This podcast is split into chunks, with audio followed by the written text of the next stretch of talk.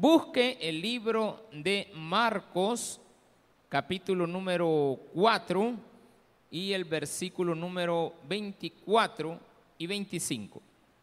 Marcos, capítulo 4, versículos 24 y versículo 25. ¿De qué vamos a aprender el día de hoy? Vamos a aprender que una vida ordenada va a tener rentabilidad.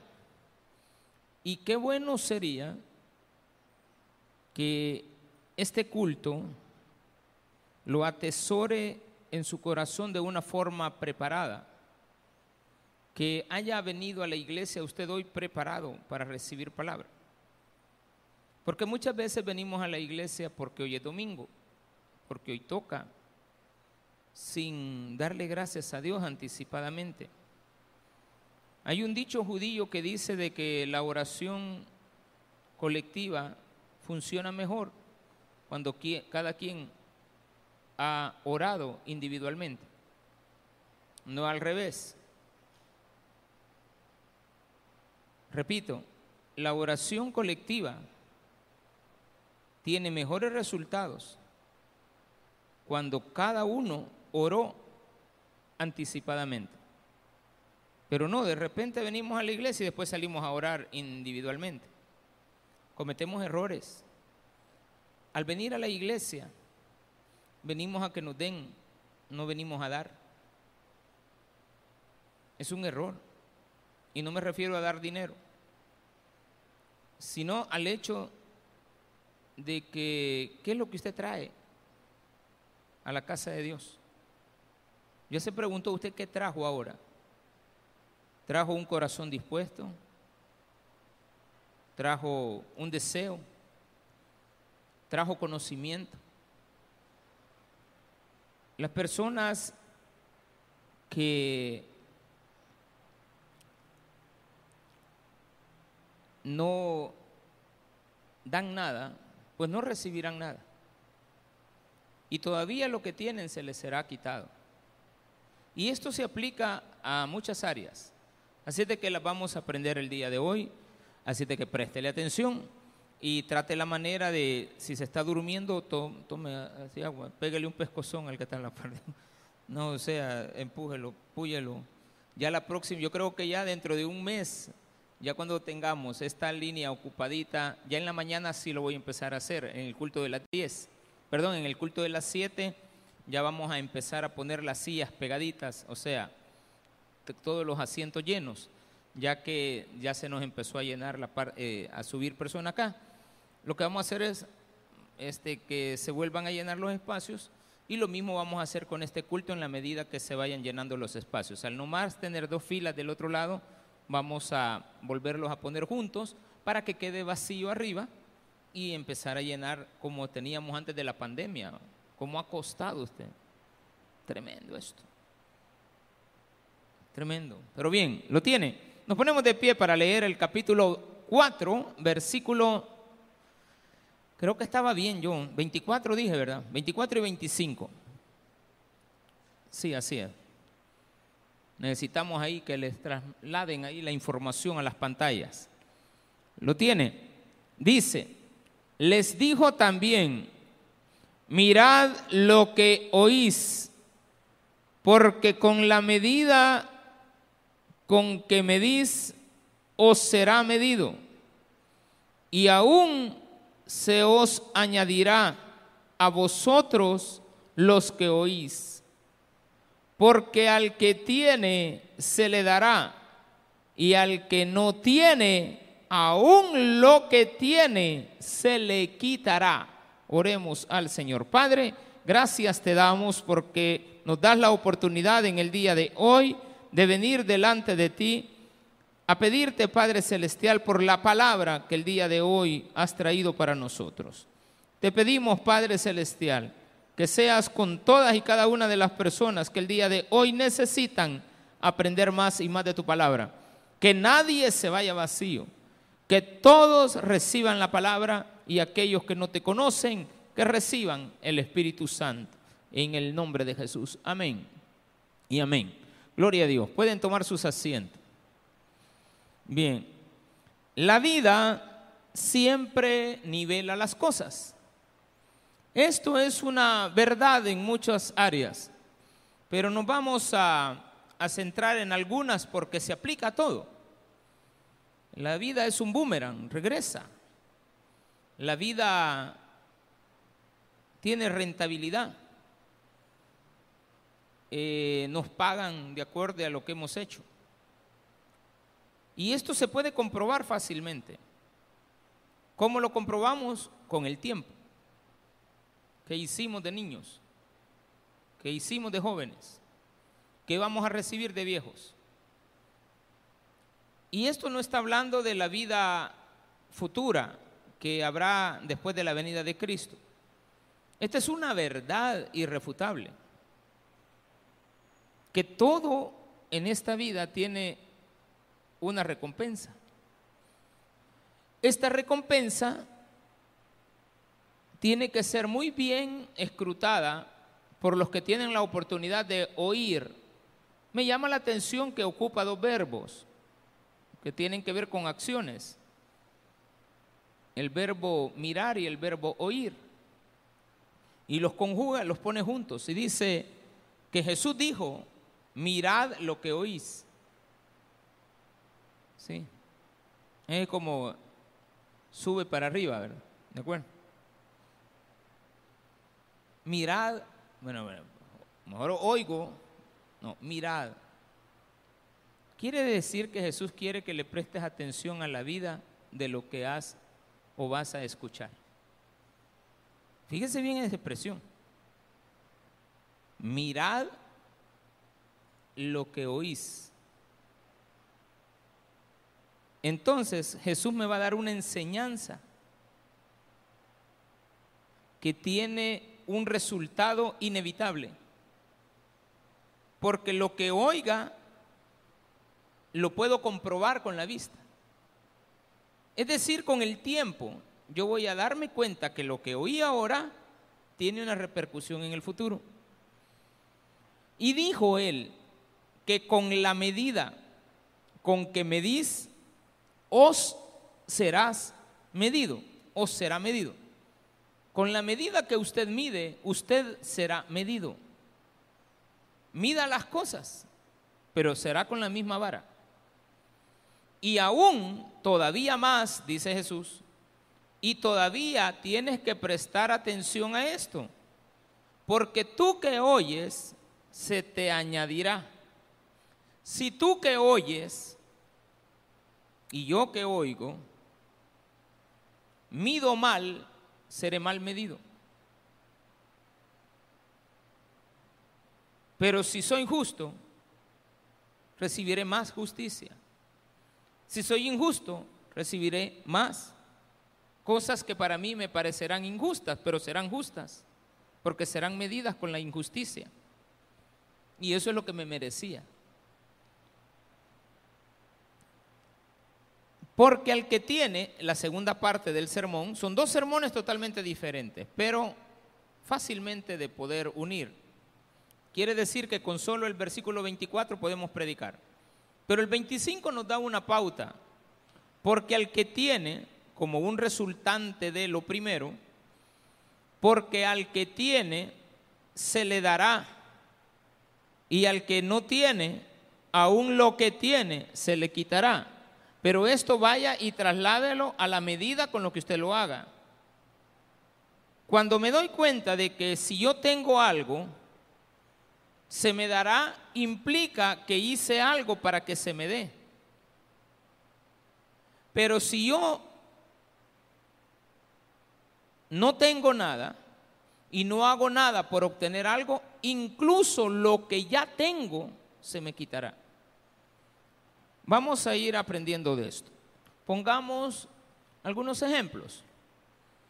En el estudio, pero no el estudio académico, sino que el estudio de las cosas, el estudio de la vida, el estudio de todo lo que tenemos a nuestro alrededor, estudiar la Biblia, estudiar la vida, el estudio de las cosas, de los sucesos. Estudiar por estudiar, aprender de lo que vemos. Entonces en el estudio, cuando nosotros estudiamos los asuntos de la vida, nos damos cuenta que los asuntos de la vida podemos aprender de ellos siempre y cuando los analicemos. Usted puede estudiar las cualidades de una persona y empezar a investigar más de esas cualidades y se va a dar cuenta que usted será un experto en estudiar las cualidades de una persona. Si usted empieza a estudiar no veterinario, sino de que estudiar el comportamiento animal, usted va a ser un experto en el comportamiento animal. Los partos tenían una premisa, los partos eran los los persas, un imperio que surgió en, en el siglo 3, creo, sí, 3 de nuestra era, después de Cristo, 300 años, 200 y pico de años después de Cristo, surgieron los, los partos. Era un imperio desde Irán hacia Irak y llegó hasta Turquía. O sea, se enfrentaron con los, con los romanos. Pero ellos tenían como premisa algo, que te ganaras tu comida. Estudiaban eso. Estudiaban que al joven que se le daba de comer sin que él se esforzara, desperdiciaba la comida. Y casi siempre es la primera comida. Cuando usted le da a su hijo muy temprano todo, muy probablemente todo lo que usted le dio lo va a desperdiciar.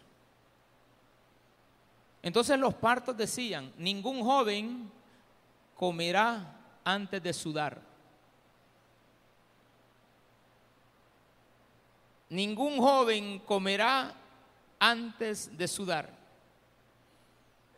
Entonces el joven que quería comer, igual que el que nosotros tenemos en la casa, que viene de sudar, pero de estar en la cama, que no se ha levantado, son las 11 y no se levanta, hermano, es domingo y todavía está dormido y está esperando que usted llegue a hacerle el almuerzo. Él está sudando de estar en la cama. Entonces se le puede aplicar. Los partos decían que un joven para ganarse su comida primero tenía que trabajar.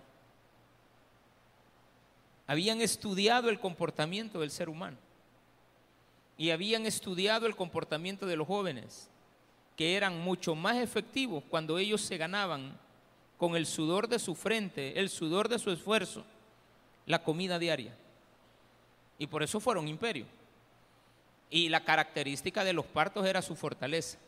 Eran hombres fuertes. No eran hombres débiles.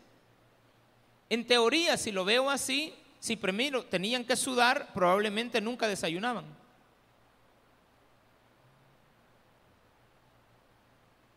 O quizás desayunaban tipo 10, pero bien desayunado. Y seguían trabajando para el siguiente almuerzo. Y seguían trabajando para la cena. Iban a dormir, pero primero tenían que trabajar antes de comer. Ay, lo de ahora. No, hombre, usted primero, primero pasa comprando las pupusas, después marca la tarjeta. Y hasta que ya está marcada la tarjeta, se va a meter a la oficina o al cuartito o a la sala o a la sala de reuniones y ahí come. Ya dentro del trabajo, en el horario donde ya le empezaron a pagar. Estudie la vida y se dará cuenta que entre más usted estudie, más se le dará. No estoy hablando de que el estudio nos prepara para recibir. No, Estoy hablando de que aquel que se esfuerza en el estudio va a aprender más de la vida, va a aprender más de las cosas. Académicamente también tiene su aplicación. El joven que se esfuerza, pues, va a recibir su rédito.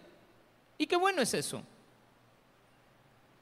Entonces, a trabajar todos en la mañana, ¿de acuerdo?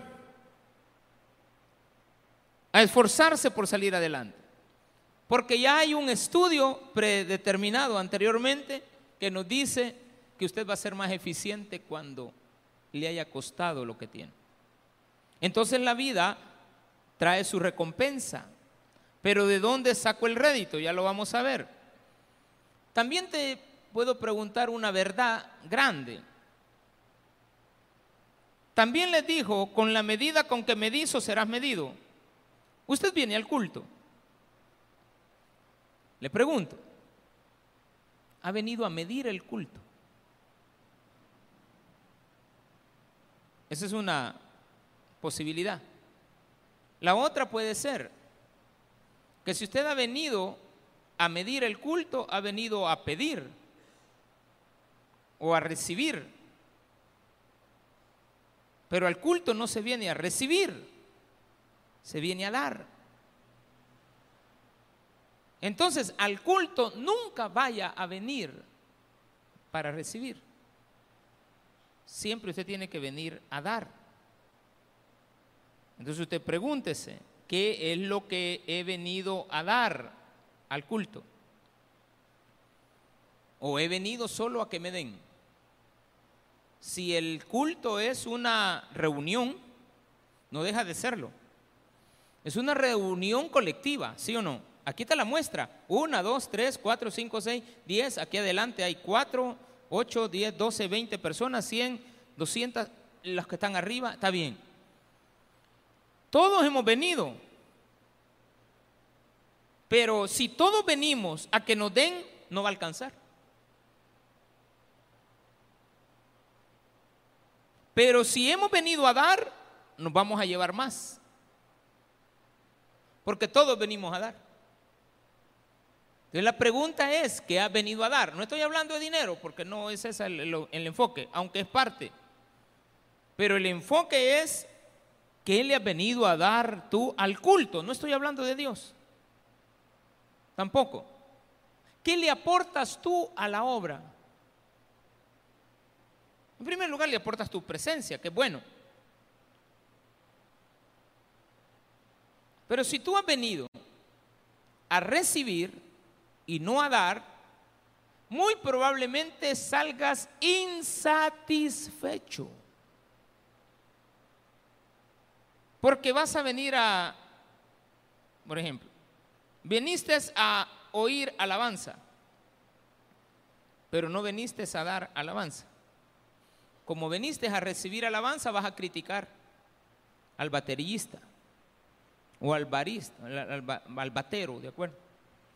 Vas a criticar a la predicación, vas a criticar las instalaciones, vas a criticar el servicio, vas a criticar a los servidores, porque veniste a recibir. Y cuando uno quiere recibir algo, espera lo mejor. ¿O no? Yo así soy. Yo espero recibir algo bueno. Entonces cuando lo recibo y veo que no es tan bueno, entonces lo critico. Porque he venido a recibir. Voy a ir a un restaurante. Si usted va con la actitud de recibir un servicio, usted está equivocado. Porque usted tiene que llegar al restaurante a dar algo.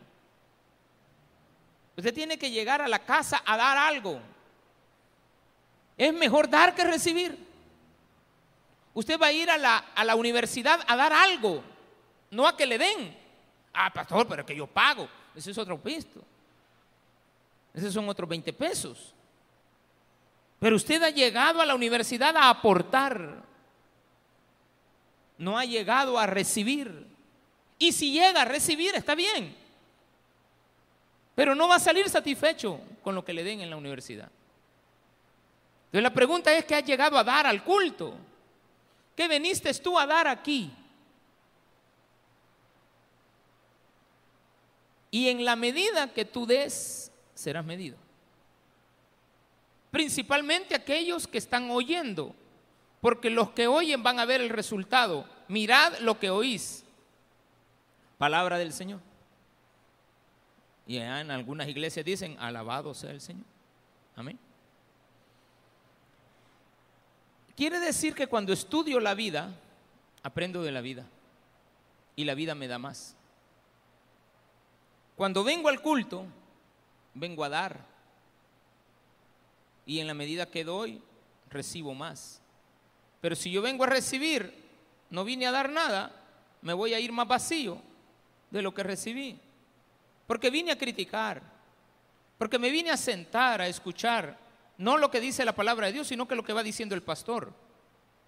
Ya van dos veces que oigo ese ruido. No sé qué será. Un zumbido. No sé si allá tendremos alguna. Pero es un como que silban, hermano. No sé, seré yo que me está hablando el Señor. Padre Celestial, habla a este siervo ahorita que escuche.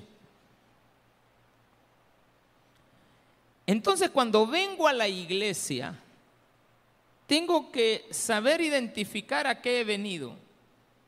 No vaya a cometer errores para venir a la iglesia, porque a la iglesia también tenemos que venir preparados. Ese es el mensaje. Con la medida que venís, te preparaste para venir. ¿Cómo me preparo para venir? Bueno, no me preparé, entonces no te puedes llevar nada. Ejemplo, dije al inicio, en el preámbulo del mensaje, que los judíos tienen un dicho, una premisa, un concepto, una idea, que la oración colectiva tiene mayores resultados cuando las personas han orado individualmente. Yo te pregunto, ¿y tú oraste antes de venir este día aquí? O te levantaste de la cama, te tiraste y dijiste, ya, ya es tarde, ya empezaron. Y te tiraste y llegaste y te sentaste pensando en que tienes que ir a comprar tomates. Que están caros, hermano. Los tomates ahora. Espérese una semana y van a estar caras las papas y los tomates van a estar más cómodos la otra semana. No me preocupe, que la otra semana van a estar más baratos los tomates o en dos. Tampoco, lastimosamente, no podemos guardar los tomates para diciembre, ¿va? porque en diciembre ponen caro la última semana. Pero yo pregunto, ¿te preparaste para el futuro? ¿Te preparaste para venir al culto? ¿Te preparaste para verte con alguien? ¿Te preparaste o no estás preparado? Entonces las preguntas de la medida están basadas y analizadas y conforme a lo que Jesús nos viene enseñando anteriormente es que si tú te preparaste para venir al culto, en la medida que te hayas preparado en una oración anticipada, vas a venir a recibir de parte de Dios, porque tú ya recibí, tú ya diste algo en tu casa. Desde ayer estabas preparado. La ropa que ibas a traer la tenías lista para mañana. ¿Qué es para el día de ahora? Entonces yo le sugiero a usted que va a venir la próxima semana, que la otra semana ponga en práctica algo para mirar lo que ha oído ahora. Prepárese para venir la otra semana. Y prepare la otra semana también para dar, no para recibir. ¿Y qué va a venir a dar? Respeto, atención, no crítica. Porque no dudaría que una persona que viene a criticar anda de iglesia en iglesia. Porque una persona que viene a la iglesia y se sienta en cualquier lugar o allá afuera se queda, yo no voy a entrar ahí, ¿qué voy a estar haciendo? Y empieza a oír, no, la lo mismo está predicando el pastor. Del mismo Jesús está predicando, toda la vida predica de Jesús. Ya me tiene hasta aquí de predicar de Jesús. ¿Por qué no predica de mi problema? Porque Él quiere recibir. ¿Por qué no predica de mi salud? Porque Él quiere su salud. Pero no se va a llevar salud. si Él ora antes de venir, esa persona ora antes de venir, al venir a la iglesia va a decir qué bonita la alabanza. No, hombre, todo el culto estuvo bueno. Qué bonita. Hasta los anuncios van a estar bonitos. La ofrenda le va a costar un poco, pero va a decir, no, no, yo estoy satisfecho. Porque hay gente que le han enseñado que así como recibe palabra, pague.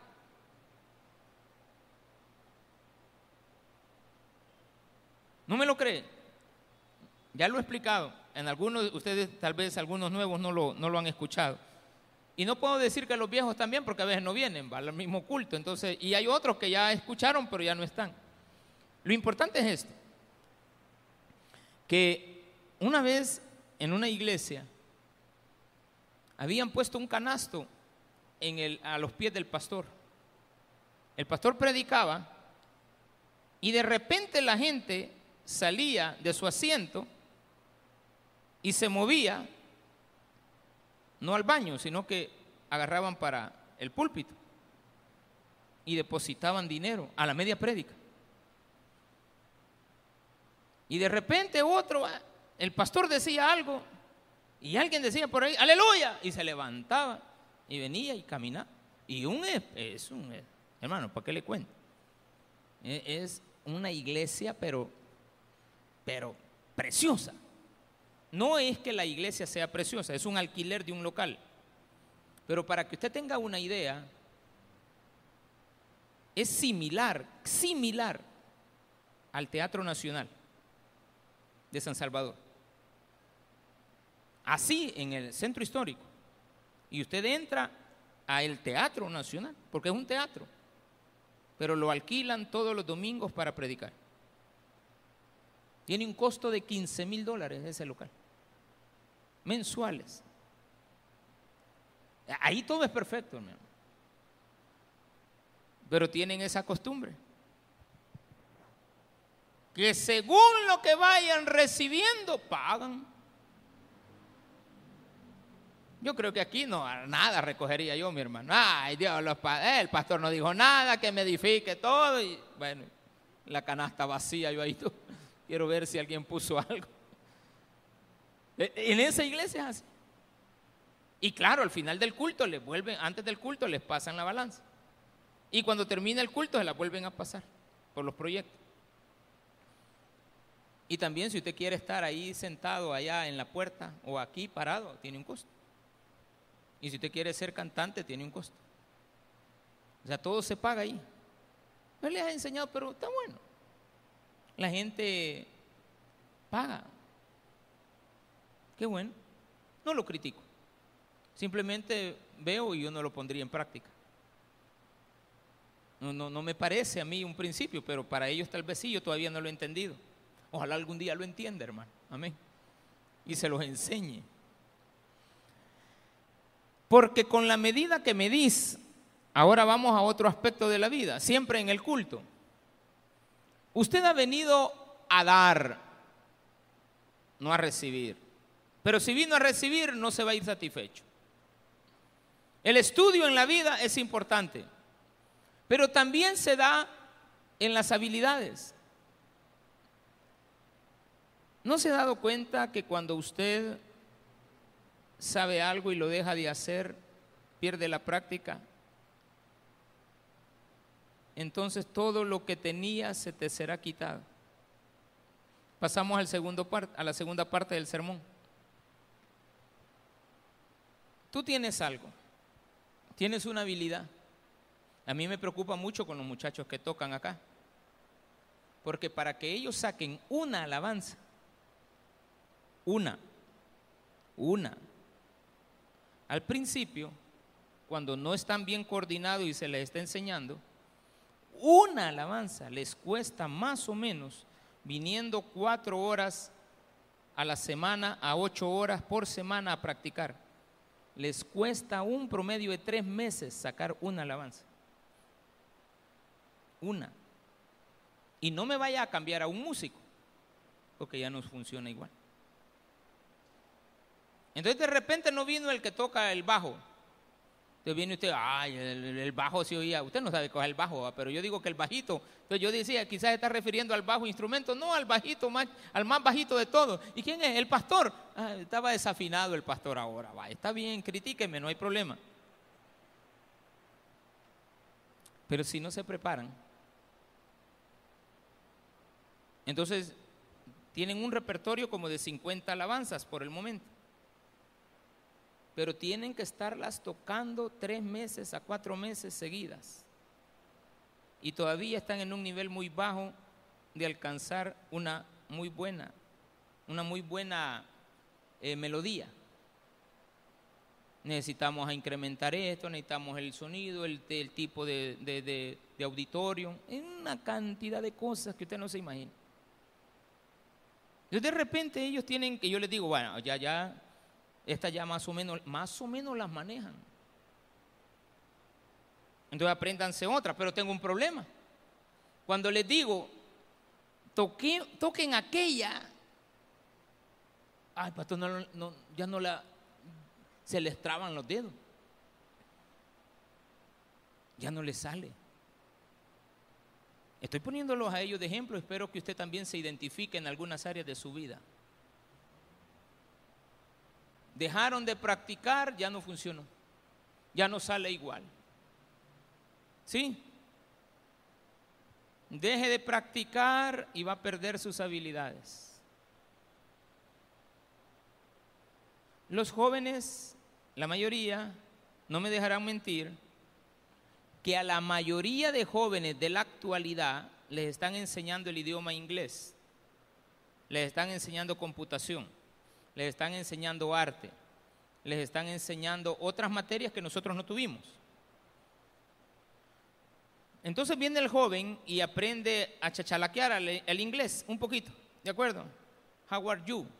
Entonces creen que están hablando de un, de un león, del un jaguar, you. Vos, gato, le dice el otro. No, jaguar, jaguar. Sí, entonces viene y, aprende. Y, bromea, pero va aprendiendo, y va aprendiendo, y va aprendiendo, y va aprendiendo. Pero llega a la universidad y nunca más volvió a aprender inglés. Cuando han pasado los años, ya no sabe nada de inglés, incluso los saludos. Ya se le olvidó el nice to meet you, ¿de acuerdo? Gusto de conocerte. Hello. Entonces ya eh, solo empezamos, hello, hi, hello, hi, hello. Ya no sabemos más que el hello y hi. Entonces empezamos a olvidarnos de lo que aprendimos. Olvidaste a ser padre, te olvidaste de ser madre te olvidaste de venir a la iglesia. Con poco perdiste la costumbre. Venías constantemente, dejaste la práctica. Entonces a la iglesia uno tiene que venir constantemente para que lo poco que tiene no lo pierda. Pero cuando vengas no vengas a recibir, sino que a dar, para que recibas más de lo que viniste a dar. Pero si solo vienes a dar, ¿qué te vamos a dar si no trajiste nada? para recibir? ¿Cómo te preparaste para venir a la iglesia? ¿Oraste antes de venir? ¿Te pusiste la ropa adecuada? ¿O has venido por qué domingo, hermano? Así las cabales. ¿Has venido porque hoy toca? Si has venido porque hoy toca, te vas a ir vacío. Entonces ahí cabe la crítica. Yo casi no le presto atención a la gente que critica la obra. Acepto que me critiquen a mí. Entonces yo siempre le pregunto, ¿por qué se fue? ¿Por algo que yo le hice? ¿Por qué no está? ¿Por algo que yo le hice? No, pastor, es que tengo el trabajo. Ok, no hay problema. Entonces vuelvo a la iglesia. Pero yo he observado que la gente que critica anda de iglesia en iglesia. Y a veces digo, bueno, ¿y qué está haciendo en la iglesia de donde ha estado criticando a ese pastor? desprotricándolo todo. Entonces hace lo mismo aquí, hace lo mismo allá, hace lo mismo en todo lugar, porque nunca llegan a dar. Porque también lo que dan, lo dan con la intención de recibir. Y eso todavía es peor. Porque dice René González en una alabanza, ¿verdad? Que ya recibieron el aplauso de la gente porque a eso venían, a que la gente les aplaudiera cada vez que predicaban una palabra. Y entre más les aplaudían, entonces más satisfechos. No es así la cosa. Usted ha venido y debe de venir a dar, debe de venir preparado. Preparado no significa más que haber orado antes de venir. haber dedicado su tiempo para venir a la casa del Señor. Diferente cuando usted va pasando y le dan ganas de entrar. Usted tiene deseo de entrar. Usted no había venido.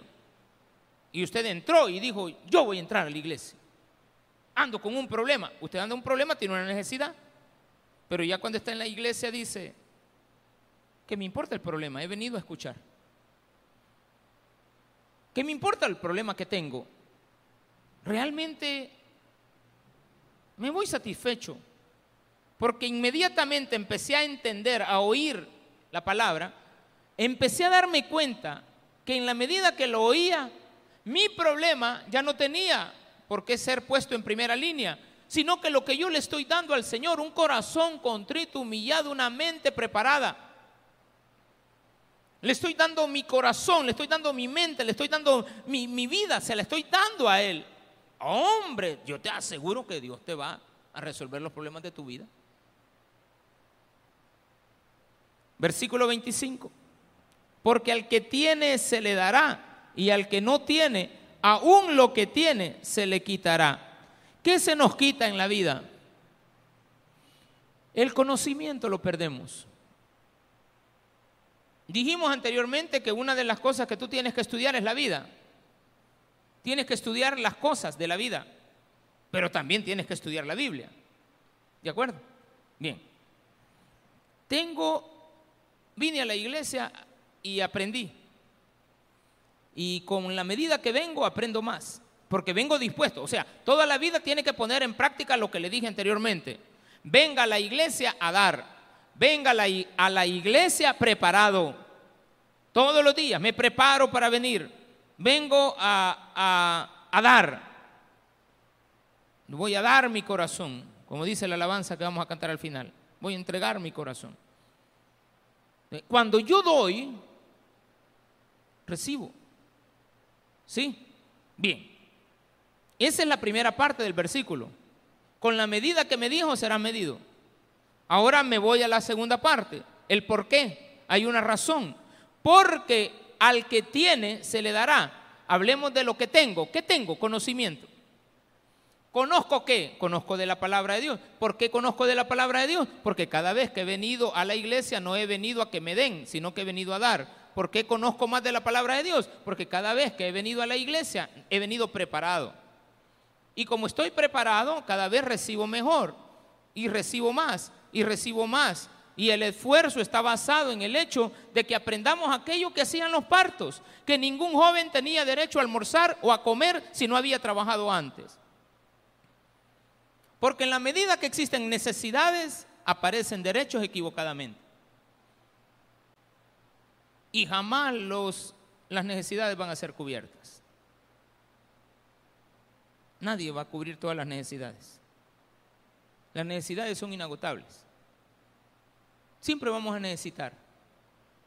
Hace muchísimos años prediqué un sermón en la colonia esta Sacamila, allá en, la, en, en los edificios. Aquí no lo he predicado ese sermón. Es porque no, o sea, cuando toqué el tema lo relacioné a otra cosa. Pero es el hecho que permitas que Dios te use. De cuando tú vienes a la iglesia tienes que estar dispuesto a ser usado. Déjate usar por Dios y ya te vas a dar cuenta de los resultados. Entonces dice este, porque al que tiene, tengo conocimiento, pero el conocimiento me lo van a quitar en la medida que deje de venir solo a sentarme a la iglesia.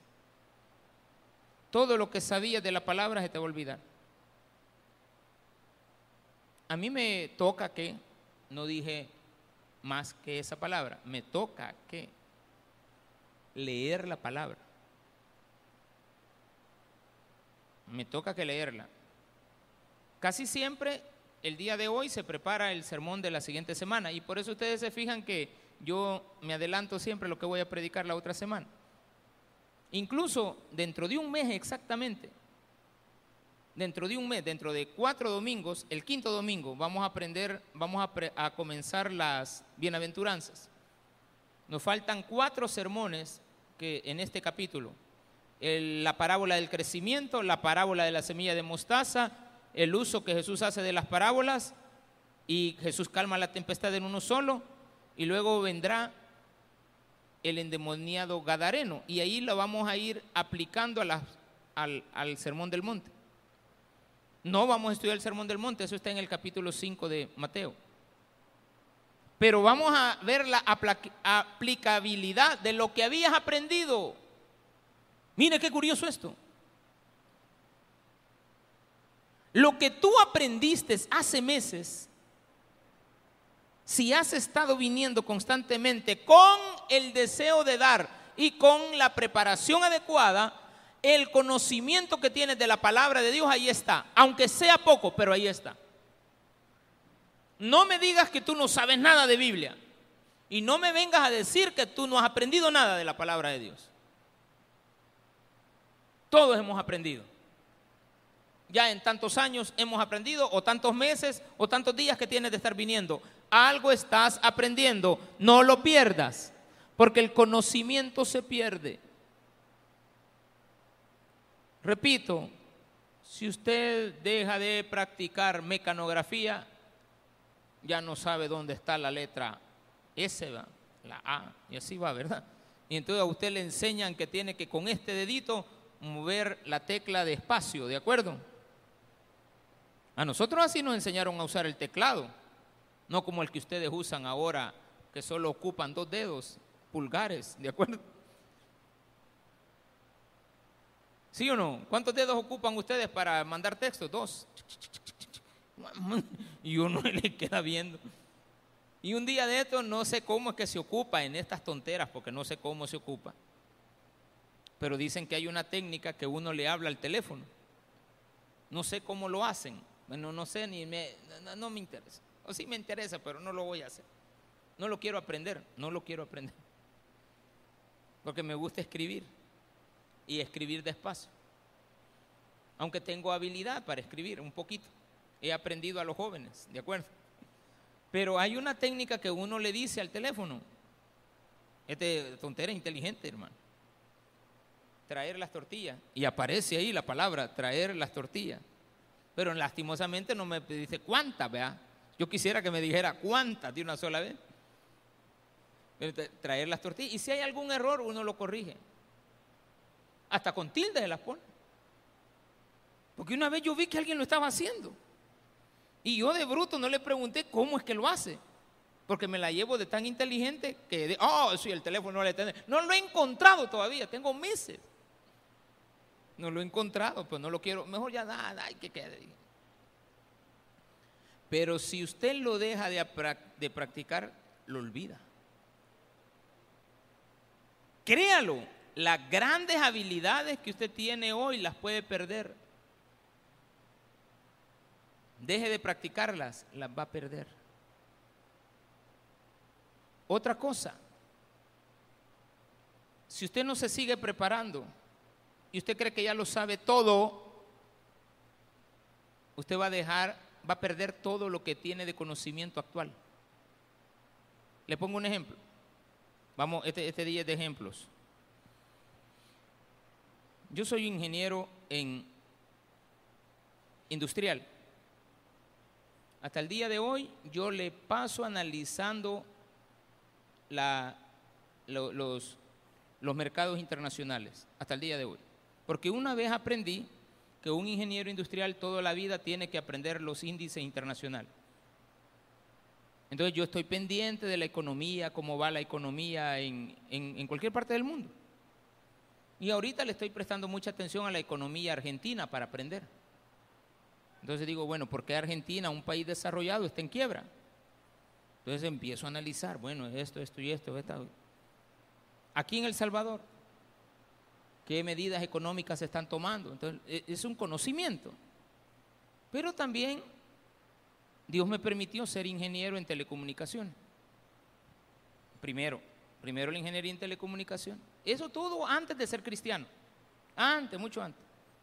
Tengo conocimientos de hornear pan, sí, porque soy hornero. Aprendí también a a, a manejar las máquinas de fresadoras, porque me gustan las matemáticas. Yo conocí el torno y la fresadora, dije, voy a aprender mejor fresadora. Y aprendí un poco, pero perdí la práctica. ¿Cuándo aprendí la práctica? ¿Cuándo dejé de hacerlo? Ahora usted me pregunta, tengo que volver a practicar, tengo que volver otra vez al, al, divisor y empezar a volver a calcular para sacar algunas piezas, pero yo sé que lo puedo volver a adquirir, pero he perdido la práctica. Y tal vez la tecnología que ahora hay ya no es la misma que yo aprendí y por lo tanto me quedé desfasado en, esas, en esos conocimientos. En cambio el horno, como ahí lo veo cada rato, lo sigo practicando, la quesadilla. Le digo a las hermanas, póngale tanto, póngale, quítelo, ábralo, destápelo, dele vuelta al pollo, gírelo dos veces, tres veces, a dónde está lo caliente, dónde no está lo caliente. ya lo sé, pero que lo, eh, eh, lo pongo en práctica y voy con el deseo de seguir aprendiendo. Pero con la ingeniería en telecomunicaciones, no, el conocimiento se fue. Totalmente. Porque también las máquinas donde yo aprendí murieron. Se fueron desfasadas por la tecnología. Sé de telecomunicaciones, de transmisión, de conmutación, a ver qué está hablando el pastor, pero sé de eso, de planta externa, de cómo van los postes, de cómo van los, los armarios, las cajas terminales, eh, los distribuidores, de dónde comienza, dónde termina, cómo llevar. E, esa, esa información básica la tengo, pero ahora la he perdido en cuanto a cómo lo hacen actualmente. Pero como la otra la sigo practicando, la sigo analizando, aprendí un poco de otras cosas, manejo a diario, tengo la habilidad, pero le aseguro que hasta la manejada, si la dejo de hacer, la pierdo.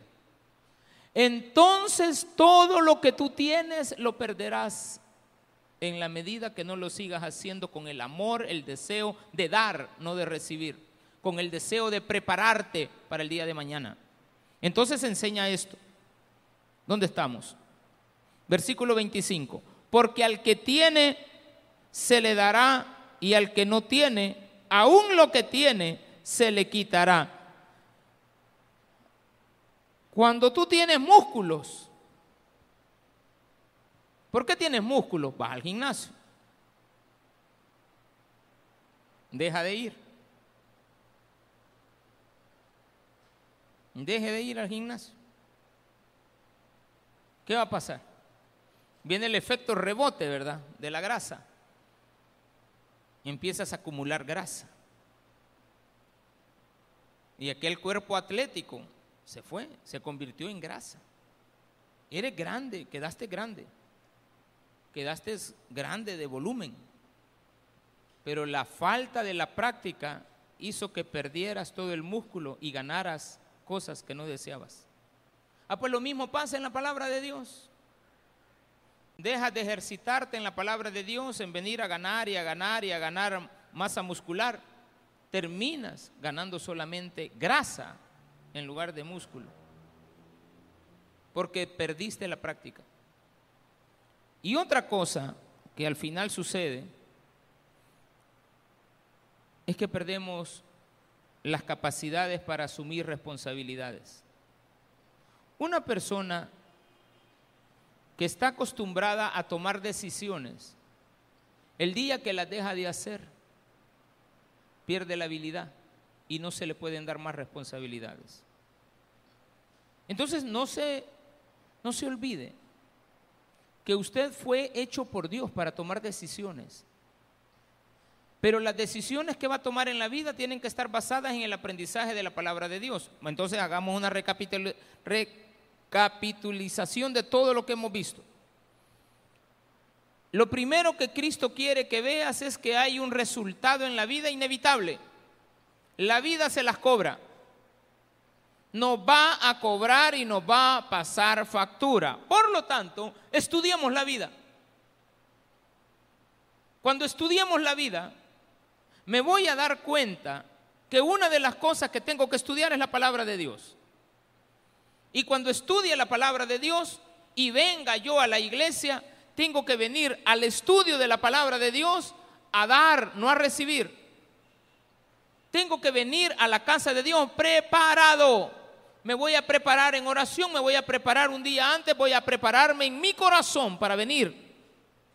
Y en la medida que yo venga, cuando estemos orando, la oración colectiva va a ser todavía con mayores resultados porque la gente oró antes de venir, no después de que se van.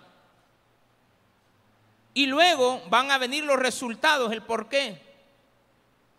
En la medida que yo practique lo que acabamos de ver anteriormente, voy a empezar a recibir más. Y nunca me van a quitar lo que ya tengo. Es más, me van a dar más responsabilidad. Ay, niña, no te pongas a limpiar los baños. ¿Por qué? Porque después solo a vos te van a poner ahí.